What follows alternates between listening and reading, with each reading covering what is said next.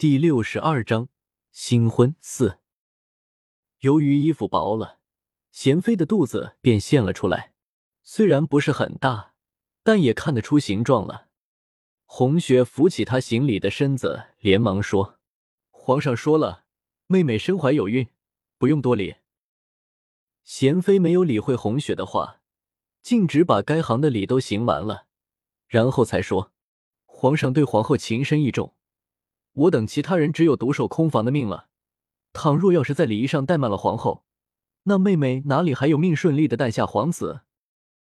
贤妃妹妹言重了，明天本宫就多派些人手过来，好好的服侍妹妹。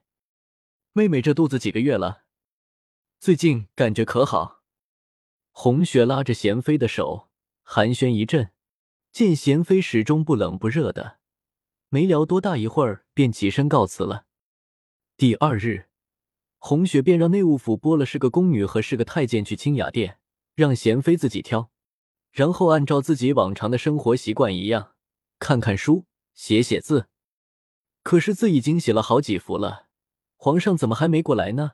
往常这个时候早就来了啊！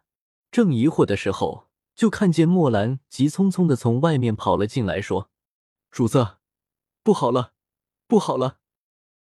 什么事不好了？你慢些说。”墨兰如今只有十岁，小女孩一个。当初红雪看她胆小懦弱，不放心，便带在身边一起进了宫。贤妃娘娘刚刚小产了，皇上一下朝就到那边去了。墨兰喘着气把话说完了。红雪心里一阵轰鸣，该来的还是来了。不要怕，本宫这就去看看怎么回事。红雪说着，便要出门去清雅殿看一看究竟。可是桃花哪里去了呢？平常她都是寸步不离左右的。忙又问墨兰：“你有没有看见你桃花姐姐？”墨兰说：“就是桃花姐姐让我来给主子传话的。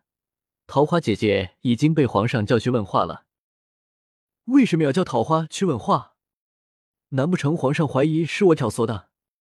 红雪心里又是生气又是委屈，便直接出了门去了清雅殿。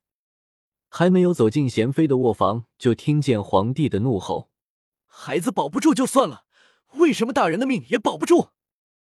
你们这群太医，朕白养你们了不成？要是贤妃救不过来，你们统统都去陪葬吧！”皇上。贤妃娘娘出血过多，再加上心思郁结，情况真的很不妙。说话的是太医的声音。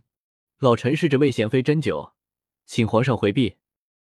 赫连月白便来到正厅里等着，恰好碰见刚走进门的红雪。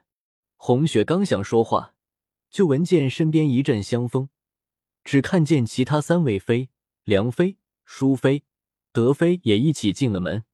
这后宫的女人，平时闲得无聊，就专门喜欢凑热闹。